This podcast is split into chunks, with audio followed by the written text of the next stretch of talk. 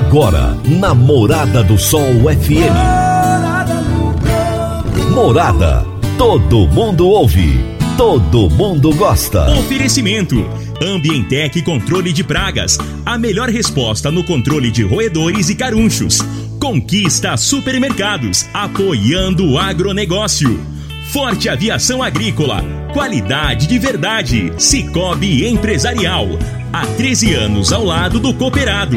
Rocha Imóveis. Há mais de 20 anos responsável pelos mais relevantes loteamentos de Rio Verde. Divino Ronaldo. A voz do campo.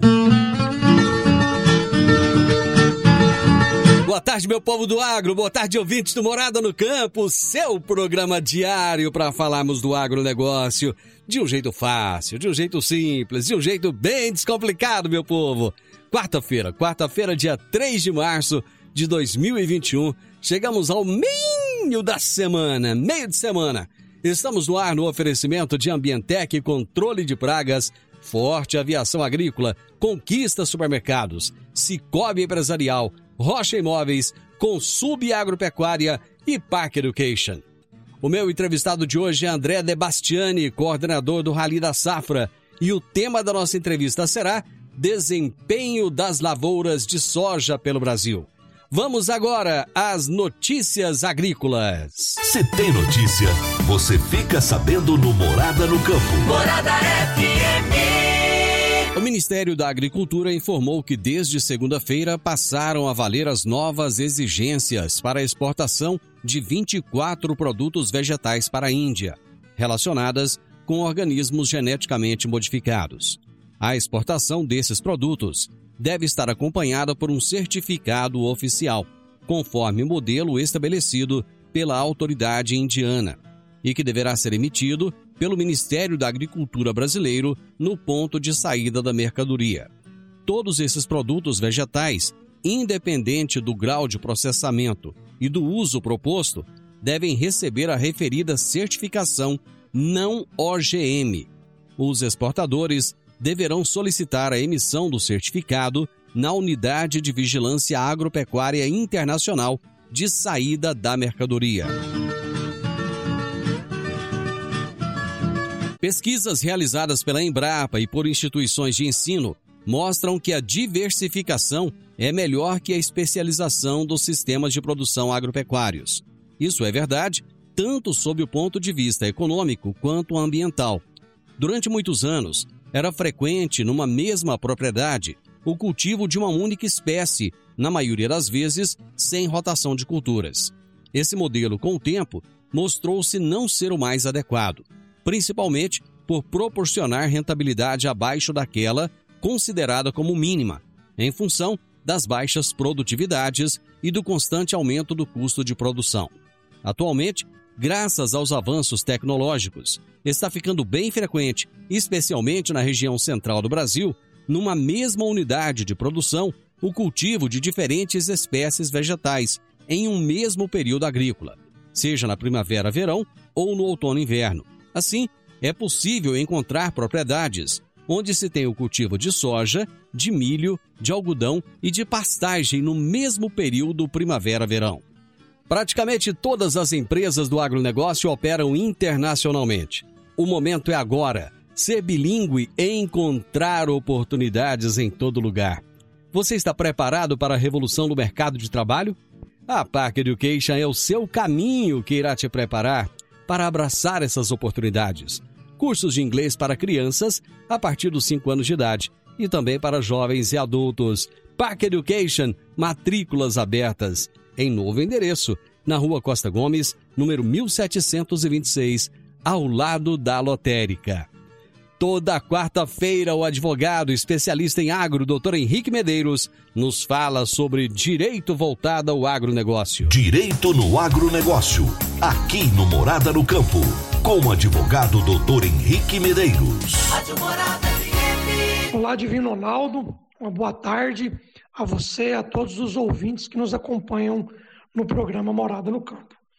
É, no programa de hoje, nós vamos falar sobre a venda antecipada de grãos e o contrato de fixação de preço. O contrato de fixação de preço é preocupante pois se encontra recheado de estipulações leoninas que devoram o direito da outra parte. A fauna brasileira não tem leão, mas de vez em quando o rei da selva, ao menos metaforicamente, aparece na lavoura e, contrariamente à sua natureza carnívora, com vontade de comer vegetal. Quem é produtor rural vai entender bem a figura de linguagem aqui empregada e que neste momento é bem pertinente. Os produtores que fixaram o preço da soja a, por exemplo, 70 ou 80 reais a saca e agora se deparam com um produto valendo 150, 160 reais, têm razões para pensar em romper o contrato ante a perda evidente de receita. Ninguém poderá condená-los por ficarem nessa dúvida, pois qualquer pessoa vivendo situação semelhante também se incomodaria. O que são essas cláusulas leoninas no contrato de fixação de preço da venda antecipada de produto? Tudo tem a ver com o contrato de fixação de preço, que, conforme apontaremos, é preocupante também por outras razões, já que se encontra recheado de estipulações que estão na categoria das chamadas cláusulas leoninas. No mundo jurídico, as cláusulas leoninas são aquelas estipulações que devoram, como um leão, o direito da outra parte, tendo em conta sua agressividade e arbitrariedade. Para entender o quão leonino é o contrato de fixação de preço, basta atentar para os seguintes pontos. Primeiro, a entrega de soja, de grão como um todo, traz o desconforto de não gerar um pagamento à vista do comprador ao vendedor. Na maioria dos contratos que analisamos, o comprador só está obrigado a pagar o valor da aquisição do produto transcorrido 15, 30, 45 dias do recebimento da produção. Segundo, o prazo de 15, 30 ou 45 dias para pagamento do comprador ao vendedor só começa a contar a partir do momento em que o vendedor entregar a totalidade do produto fixado. Terceiro, a pesagem e classificação do produto são atos unilaterais do comprador, procedimento que o vendedor não tem muitas chances de aferir. Quarto, as entregas feitas do produto nem sempre geram um documento juridicamente bom para o vendedor, de modo que, após cumprir com sua parte, o comprador resolver não pagar ou mesmo entrar com pedido de recuperação judicial, o recebimento do seu crédito, crédito será mais difícil. E quinto, no contrato, o comprador não oferece nenhuma garantia ao vendedor, um aval, uma hipoteca, uma fiança, para caso de não pagar o que lhe é devido. Portanto, quando o produtor rural assina um contrato dessa natureza, com raríssimas exceções, é claro, pode estar colocando um leão na lavoura, com potencial de devorar em horas o que foi produzido com, com esforço ao longo de muitos dias. Senhores e senhoras agropecuaristas, antes de contratar qualquer operação de crédito ou celebrar contratos, busque sempre o auxílio de seu consultor de confiança, para que tenha uma melhor orientação nessas relações e evite surpresas desagradáveis. Essa foi mais uma dica de direito aplicado ao agronegócio. Um grande abraço a vocês e até a próxima semana. Doutor Henrique, abração. Até a próxima quarta-feira. Dicas para você aplicar bem o seu dinheiro. O Cicobi Empresarial oferece as modalidades de aplicação em RDC, Recibo de Depósito Cooperativo, LCA, letra de crédito do agronegócio, LCI, letra de crédito imobiliário e também a poupança. Ajude o seu dinheiro a crescer, aplicando no Cicobi Empresarial. Prezados cooperados, quanto mais você movimenta, mais a sua cota capital cresce. Cicobi Empresarial, a sua cooperativa de crédito, um futuro melhor em 2021. Cicobi Empresarial, no Edifício Le Monde, no Jardim Marconal. Eu vou ali, volto rapidinho, é VaptVupt. Divino Ronaldo, a voz do campo. Adquirir um imóvel, seja um lote, casa ou apartamento, é a realização de um sonho. Mas para que essa aquisição seja repleta de êxito, você precisa de um parceiro de credibilidade. A Rocha Imóveis, há mais de 20 anos, é a responsável pelos mais relevantes loteamentos e empreendimentos imobiliários de Rio Verde. Rocha Imóveis, Avenida Presidente Vargas, número 117, no Jardim Marconal. Telefone 3621 0943. Morada no campo. Entrevista. Entrevista. O meu entrevistado de hoje aqui no programa é André Debastiani, coordenador do Rally da Safra. E o tema da nossa entrevista será Desempenho das lavouras de soja pelo Brasil. André, prazer muito grande falar contigo. Satisfação, Divino. Prazer é meu participar do, da Rádio Morada do Sol e do seu programa aí, Morada no Campo. Cara, você tá, tá em Santa Catarina?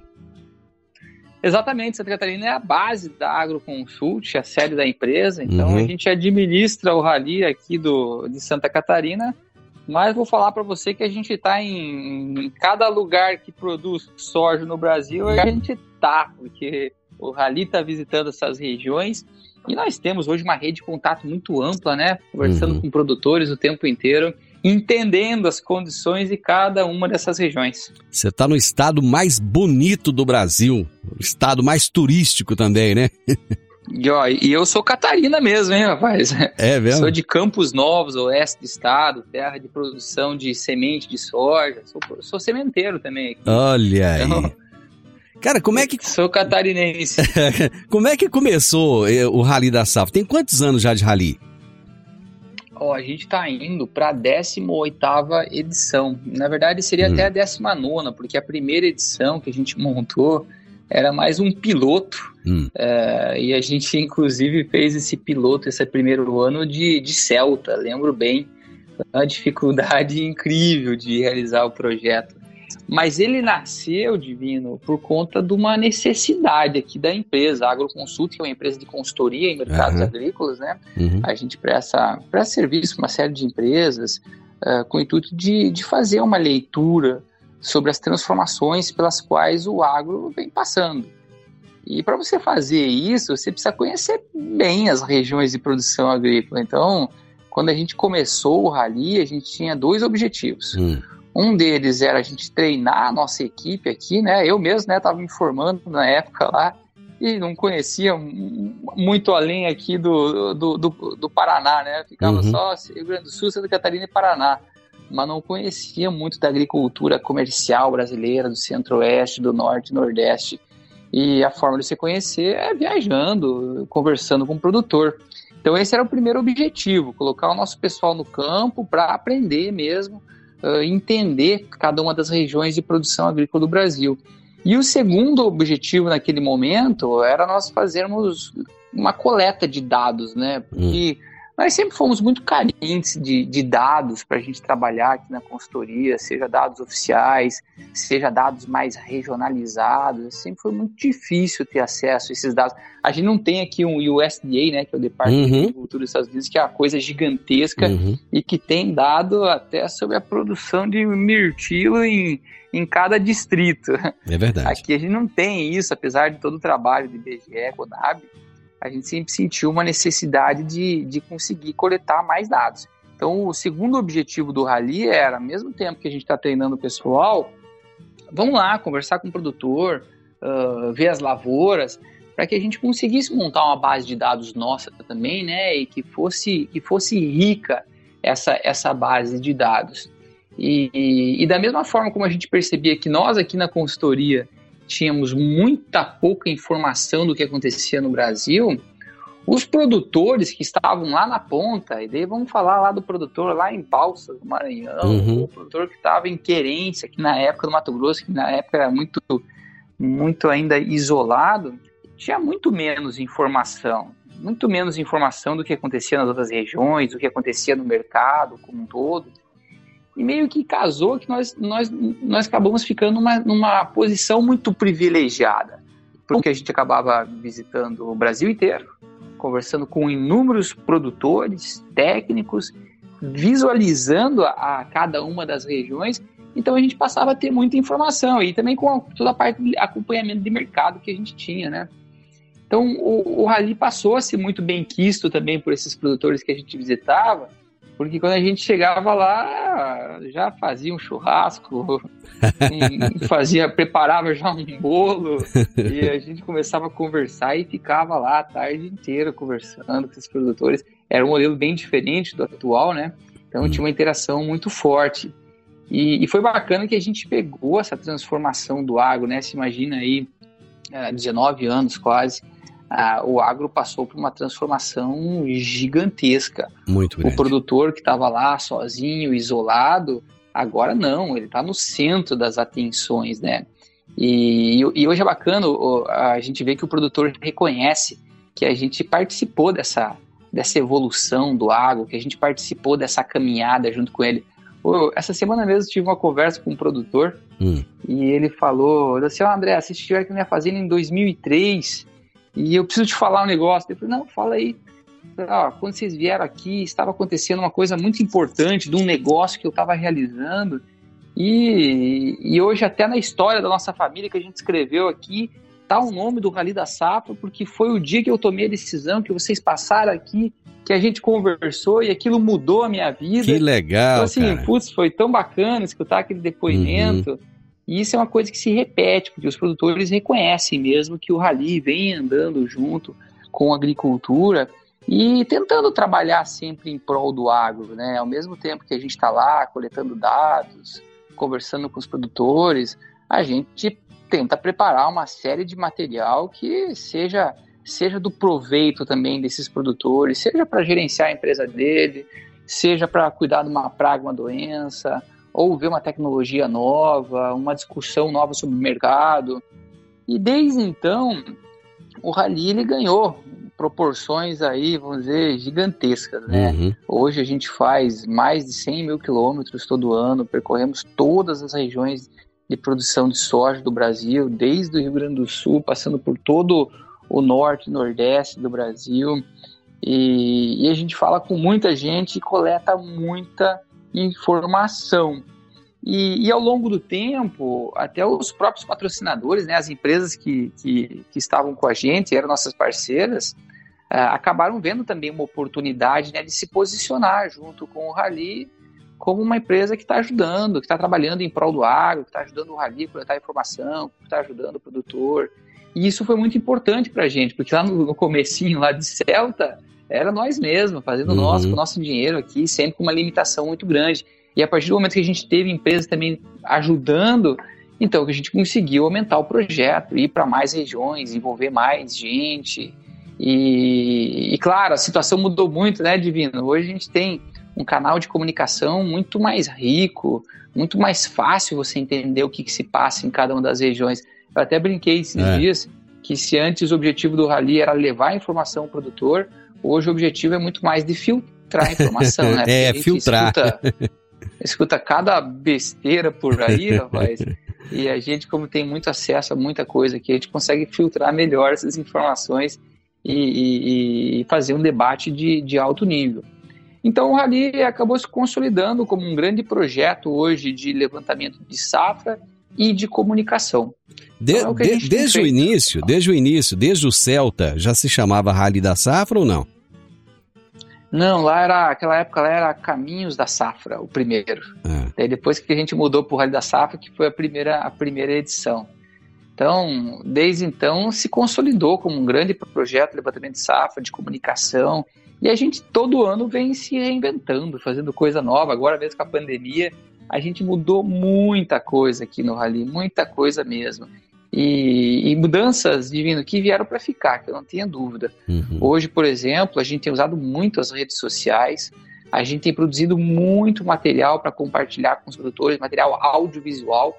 Então, até vou fazer o convite aqui, se você me permite. Ah, sim, é, Quem ainda não acompanha o Rally da Safra pelas redes sociais, entra lá no Instagram, no Facebook, no YouTube que tem uma série de materiais que a gente tem, tem produzido. Inclusive, a gente montou aqui esse ano um estúdio dentro da empresa e a gente tem a, a TV Rally. Então, toda semana tem dois episódios que a gente fala aí o que está acontecendo no campo, faz o link com os nossos técnicos, conversa com produtores, entrevista especialistas. Entrevistei umas pessoas sensacionais essa semana. Uhum. Uh, semana passada foi um entomologista também uma fitopatologista, então uma, umas conversas assim de altíssimo nível. E esse material fica todo à disposição lá dos produtores, né, ou quem mais quer seguir, uh, eh, para poder consumir esse material que, que é de muita qualidade. Eu assisti eh, a, a coletiva que vocês fizeram de abertura do Rally, cara, sensacional, altíssimo nível, coisa de gente grande mesmo. É, até que hoje é quarta, né? Isso. Semana passada a gente fez uma nova divulgação de dados do Rally, porque antes de começar o Rally a gente já faz uma estimativa de safra, uhum. inclusive que era uma estimativa aí de 132,4 uh, eh, milhões de toneladas, era o número que a gente vinha trabalhando para a safra brasileira lá no comecinho do ano. Já tem número novo? E agora foi. Não, se já então, tem, se já tem não divulga, não, então peraí, então não divulga não, que eu tenho que fazer um intervalo agora. Aí você já tá espera então. o intervalo, vamos deixar o pessoal aqui na, na expectativa, a gente fala já já, depois do comercial. Divino Ronaldo, a voz do campo.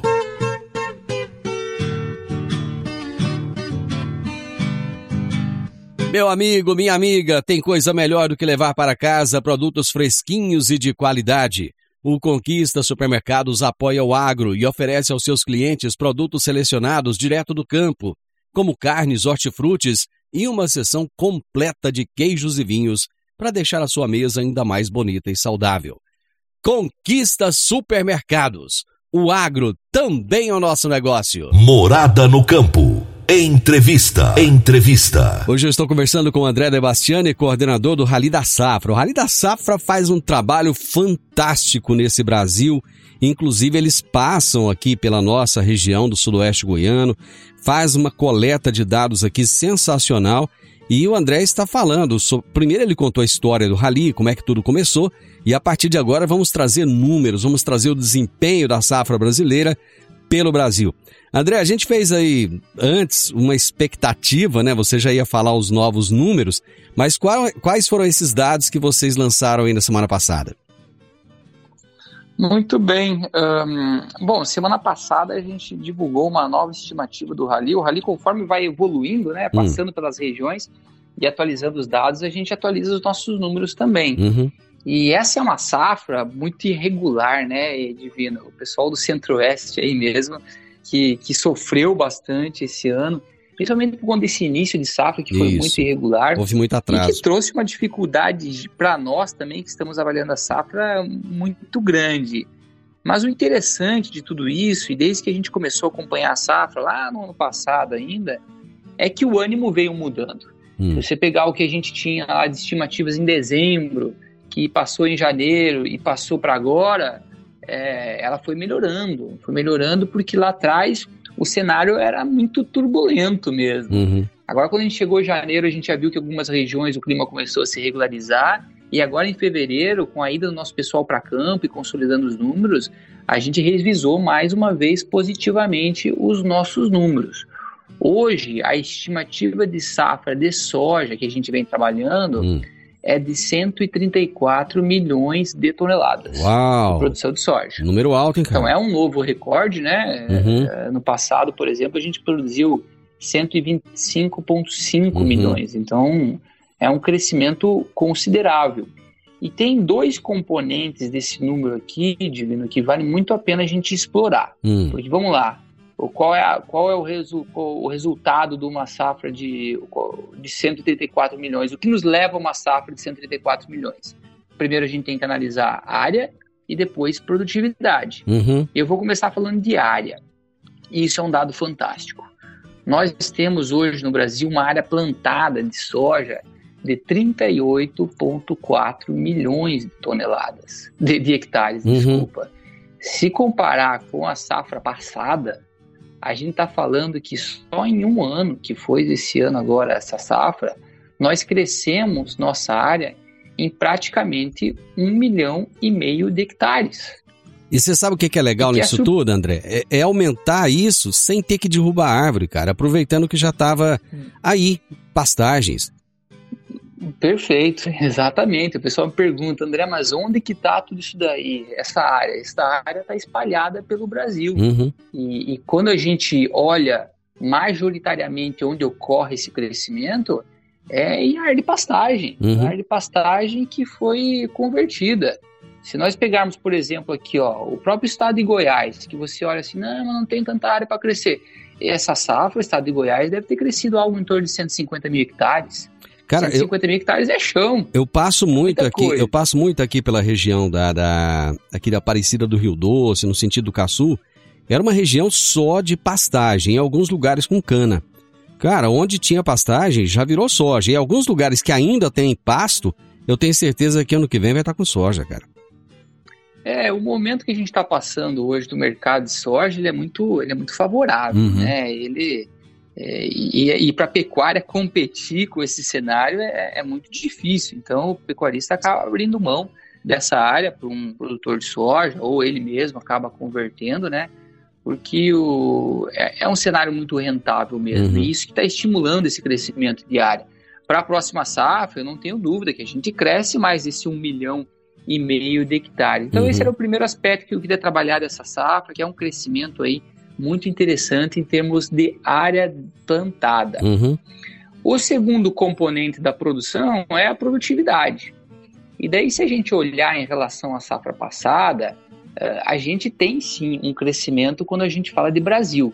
Safra passada nós fechamos com 56,6 sacas por hectare. Hum. Esse para essa safra a gente está trabalhando com 58 sacas. Uhum. Mas daí o pessoal que está me escutando aí vai falar assim: não, André, mas safra passada foi muito melhor, safra Uhum. passada foi excelente. E de fato, se a gente olhar para Goiás, por exemplo, safra passada foi a safra recorde em termos de produtividade. Foram 62,2 sacos por hectare Uhum. recorde. Não tinha alcançado esse número ainda não.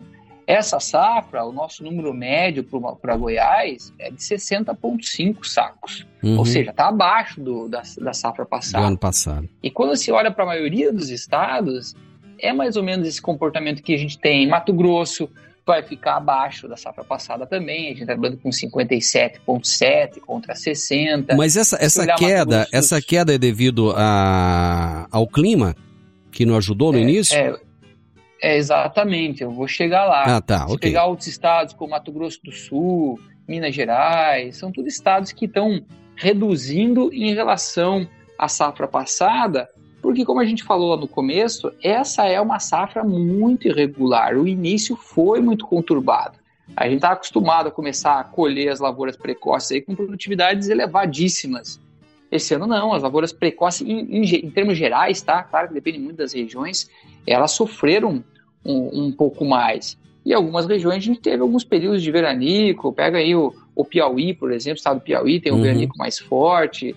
Se a gente olhar para o Paraná, também acabou sendo tendo as lavouras muito afetadas no início. Então, assim, se a gente olhar para cada um dos estados, a gente vai ver que não é o melhor dos anos. Mas mesmo assim, eu quero voltar para a produtividade Brasil, a gente tem um crescimento de produtividade. E você sabe por quê, o Divino? É o, é o Rio Grande do Sul? Que é acaba- isso aí. Exatamente. Acertou na mosca. Safra passada, o Rio Grande do Sul foi um desastre. Safra passada, o Rio Grande do Sul produziu de média 36 sacos por hectare. É, foi terrível. 36 sacos está muito longe de conseguir pagar a conta. Não fecha a conta mesmo. Porque teve um período de seca lá muito grande, né? E Uhum. muitas lavouras, inclusive, não deu colheita, muitos acionaram, acionaram o seguro. É, inclusive E assim, Goiás é- passou o Rio Grande do Sul em termos de produtividade ano passado, né? Goiás ficava em quarto, acho que veio para terceiro. Não, Goiás tá, tá, tá bem à frente aí. Goiás, no passado, produziu 62 sacos, né? Rio Grande do Sul, o máximo que produziu, acho que foi 58 no histórico. É porque aí, já. historicamente parece que o Rio Grande do Sul ele ficava à frente de Goiás. Mas com a queda do Rio Grande do Sul ano passado, Goiás acabou passando na frente. Não, mas eu vou te falar, Divino, que Goiás já passou o Rio Grande do Sul em termos de produtividade média faz, faz tempo. É porque o Rio Grande do Sul tem muita área, principalmente no sul do estado, né, metade sul do estado, que, que produz menos. Mas que também são áreas que têm um custo baixíssimo e um preço elevadíssimo, que está perto do, perto do porto. Então isso Uhum. acaba puxando um pouco a média do Rio Grande Uhum. do Sul para baixo. Mas o fato é que nessa safra, o Rio Grande do Sul Teve um início de safra um pouco mais atrasado também, né? Hum. Só que ele tem uma diferença do Centro-Oeste. No Centro-Oeste aí, vamos lá, vamos pegar o Mato Grosso, eu gosto de usar o exemplo do Mato Grosso, que tem uma área de plantio, inclusive, de, de algodão safrinha muito grande. Uhum. O que, que faz o produtor que, de, que, de algodão? Ele começa com a soja lá no dia 15 de setembro, quando acaba o, o, o, vazio. o vazio. sanitário, uhum. começa a plantar, uh, colhe essa soja geralmente ali no comecinho de janeiro e planta o algodão. Uhum. E assim, o produtor de algodão, ele é produtor de algodão. Por acaso, ele planta soja também. e essa safra, no Mato Grosso, ele não conseguiu plantar ali no dia 15 de setembro. Na verdade, ele foi plantar para quase final de, final de outubro. Uhum. E o ponto que eu queria chegar é que é, no centro-oeste, esses produtores eles acabaram plantando mesmo com uma condição climática ruim ou com baixa umidade no campo. Por quê? Porque eu tinha que plantar o algodão ou porque tinha também que plantar o milho segunda safra. É, a, janela, a janela vai fechando, né, cara? É, a janela vai fechando, exatamente. Já no Rio Grande do Sul, que também atrasou o início da safra, você não tem a segunda safra, não tem esse período aí que tem que correr para fechar a janela da segunda safra. Então o produtor, inclusive, conseguiu esperar um pouco mais até que tivesse uma condição climática um pouco melhor para plantar. E hoje o desenvolvimento das lavouras do Rio Grande do Sul eh, são bons. Até a gente está agora com veranico aqui, fevereiro está sendo meio seco, mas a estimativa é muito boa. Então, voltando àquilo que a gente vinha falando de produtividade no Brasil recuperando ou ainda crescendo em relação à safra passada, muito se deve essa recuperação do Rio Grande do Sul, que deve bater uma safra aí perto dos 55 sacos sacos por hectare. Então isso consolida, ajuda a consolidar esse nosso número aí de 58,1 sacos por hectare, que é o que a gente vem estimando até então. Uhum. Até então eu digo por quê? Porque o rally ainda está no campo, a gente está ainda, inclusive, semana passada estávamos aí no, na região mais leste de Goiás, uh, essa semana a gente está percorrendo já o Paraná e Santa Catarina. Na próxima a gente vai para o norte e nordeste, depois a gente volta e faz ainda o Rio Grande do Sul, então tem muita coisa uhum. para a gente ver. E conforme vai passando o tempo, a gente vai atualizando esses dados também para vocês. Bacana, deixa eu fazer mais um intervalo e a gente volta na sequência. Divino Ronaldo, a voz do campo.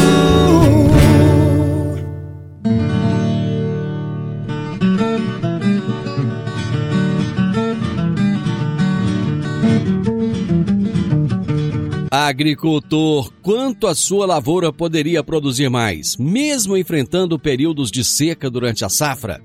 Eu estou falando do uso de gesso agrícola, que nutre as plantas, corrige o perfil do solo, garante o melhor aproveitamento da água e nutrientes. Sua aplicação é prática e versátil. E o melhor, com excelente custo-benefício. Utilize gesso agrícola da Consub Agropecuária e tenha mais segurança na sua safra. Entre em contato com a Consub pelo fone 34 3334 7800 ou procure um dos representantes. Eu disse, gesso agrícola é da Consub Agropecuária. Morada no campo. Entrevista. Entrevista. Estou conversando com André Debastiani, coordenador do Rally da Safra. Estamos falando sobre o desempenho das lavouras de soja pelo Brasil. André, aqui no, no, no sudoeste goiano, o quadro que vocês viram aqui é mais ou menos. Você já falou que vai ter uma. Deve ter uma queda aí da, da produtividade. Mas o quadro que vocês viram aqui, ele, ele tá positivo então? Tá sim, um, Divino, é um quadro positivo. A gente teve, ainda mais diante do início de safra mais difícil que a gente teve, eu acho que dá para dizer sim que o nosso quadro é positivo. Goiás, safra passada, teve um desempenho excelente, né? E, e eu conversei com muitos produtores que falaram para mim, André, é possível que eu repita assim os, os resultados que eu tive na safra passada, que foram os, os recordes, né? Mas essa não é a realidade em todo o estado. Tem algumas regiões, pega inclusive as regiões que fazem mais divisa com o estado do Mato Grosso, foram um pouquinho mais afetadas por aquela, por aquela seca no início do plantio, então as lavouras precoces foram um pouquinho mais, mais afetadas. Agora tem coisas boas também, né? Quando você pega ali a região de Cristalina, Catalão, a gente viu um potencial de safra lá sensacional. Por hora, inclusive a gente está trabalhando esses dados agora dessa última equipe que viajou o Goiás, porque a gente teve duas equipes, uma que fez o Sudoeste, isso foi lá em comecinho de fevereiro, e outra equipe agora que fez essa região mais leste de Goiás. Isso. Então a gente está consolidando esses dados ainda, tanto que a produtividade que a gente vem trabalhando para Goiás e que a gente divulgou agora na semana passada é a mesma que a gente vinha trabalhando desde o pré-rally, uhum. que é basicamente 60,5 sacos por hectare. Que sim, é um, é, um, é um bom resultado quando se pensa em termos de média média do estado. Não é o melhor ano, não é o segundo melhor ano, é o, mas é o terceiro melhor ano, talvez, que a gente tenha do, do estado. Um problema que todos os anos ele é recorrente, sempre se toca nesse assunto, é a questão de armazenagem.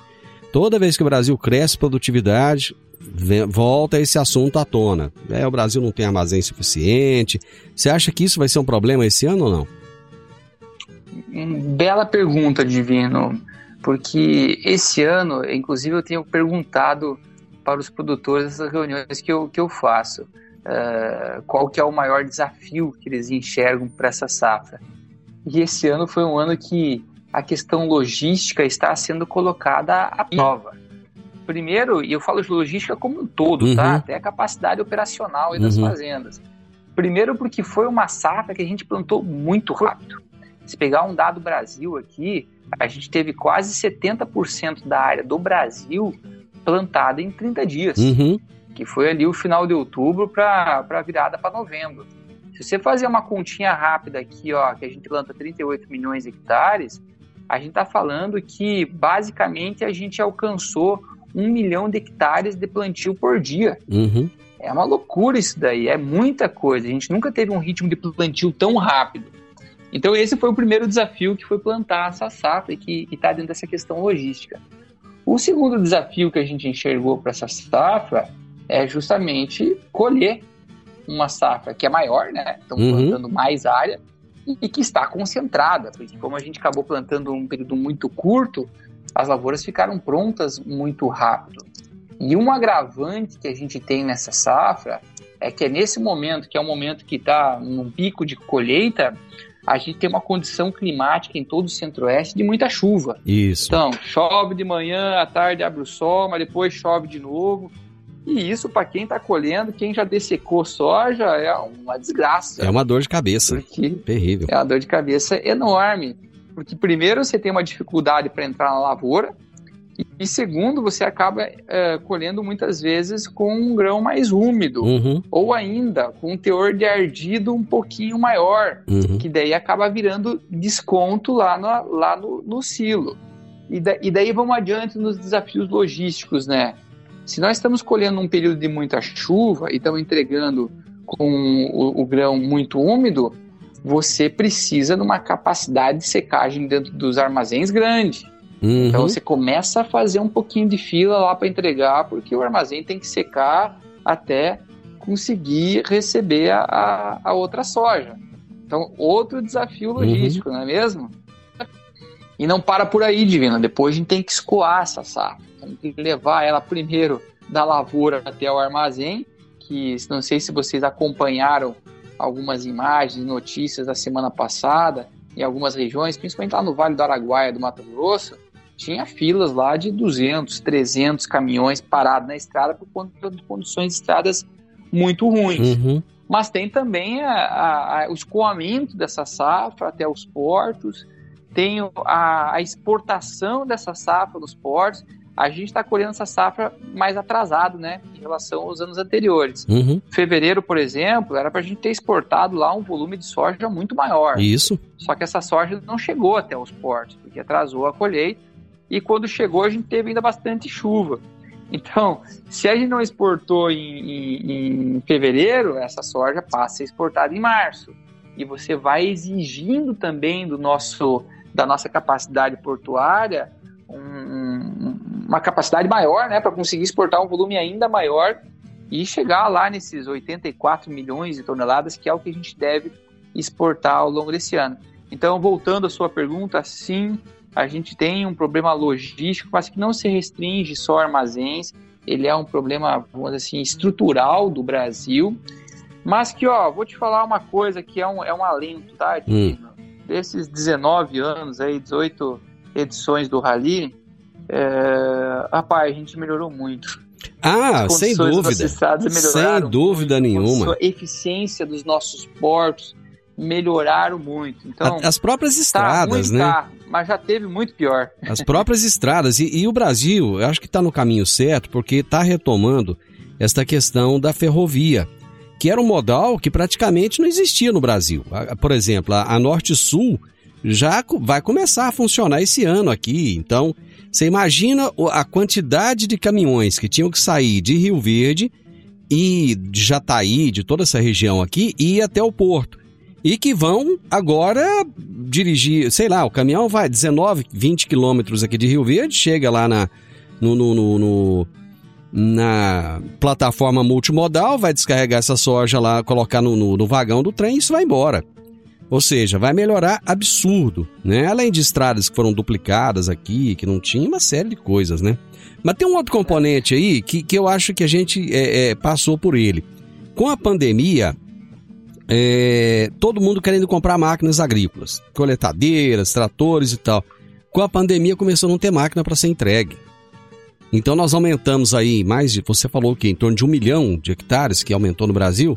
E o pessoal um milhão não, e meio. Um milhão e meio. E o pessoal não conseguiu comprar máquina. Não conseguiu, por exemplo. Eu estava conversando com uma, a, a, pessoa de uma concessionária local aqui e ela falou: Olha, eu tenho em torno de 100 máquinas para entregar, que foram compras, e eu não consigo entregar porque não tem.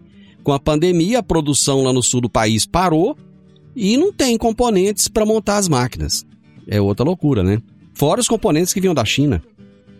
É, e assim, e não é só um problema da pandemia, não, tá, o Divino? Porque, vamos lá, vamos dizer que a gente não tivesse pandemia. Uhum. Eu acho que esse cenário aí de, de dificuldade de produção de máquinas, de atender o mercado, ele também existiria, Divino, porque o crescimento de área está aí.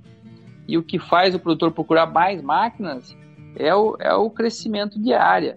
E, e isso é um, é um ponto bem interessante de a gente conversar, porque a gente está crescendo num ritmo tão forte que coloca muito à prova também a nossa capacidade de suprir a demanda desse mercado de insumos, a demanda de máquina, demanda de crédito. Então, é um crescimento muito rápido mesmo, que, que exige de todos os setores, né? Não é só máquina. Você pegar o setor de produção de, de, de agroquímicos é a mesma coisa, de fertilizantes é a mesma coisa, sementes também.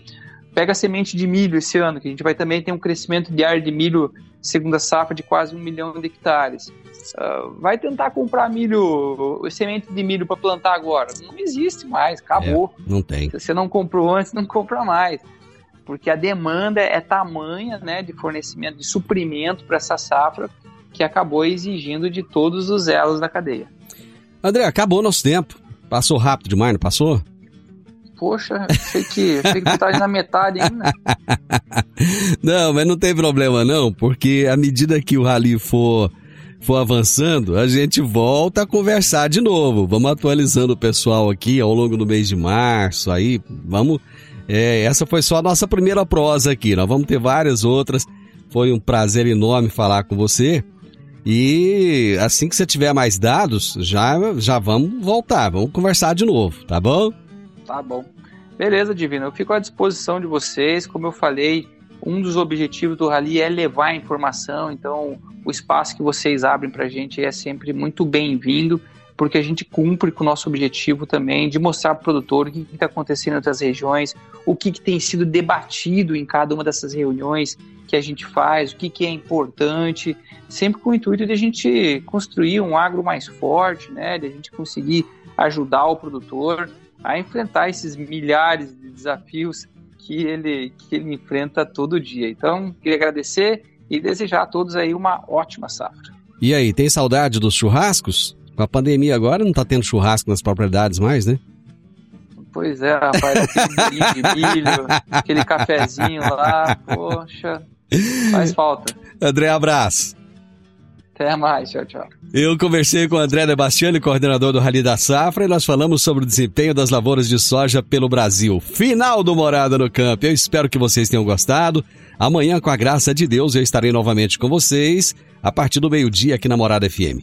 Na sequência, tem o Sintonia Morada, com muita música e boa companhia na sua tarde. Fiquem com Deus, tenham uma ótima tarde e até amanhã. Tchau, tchau. A edição de hoje do programa Morada no Campo estará disponível em instantes em formato de podcast no Spotify, no Deezer, no TuneIn, no Mixcloud, no Castbox e nos aplicativos podcasts da Apple e Google Podcasts. Ouça e siga a Morada na sua plataforma favorita. Você ouviu pela Morada do Sol FM. Morada.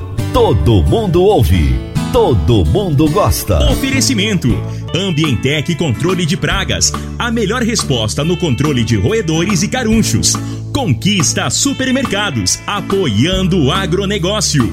Forte Aviação Agrícola. Qualidade de verdade. Cicobi Empresarial. Há 13 anos ao lado do cooperado. Rocha Imóveis. Há mais de 20 anos responsável pelos mais relevantes loteamentos de Rio Verde.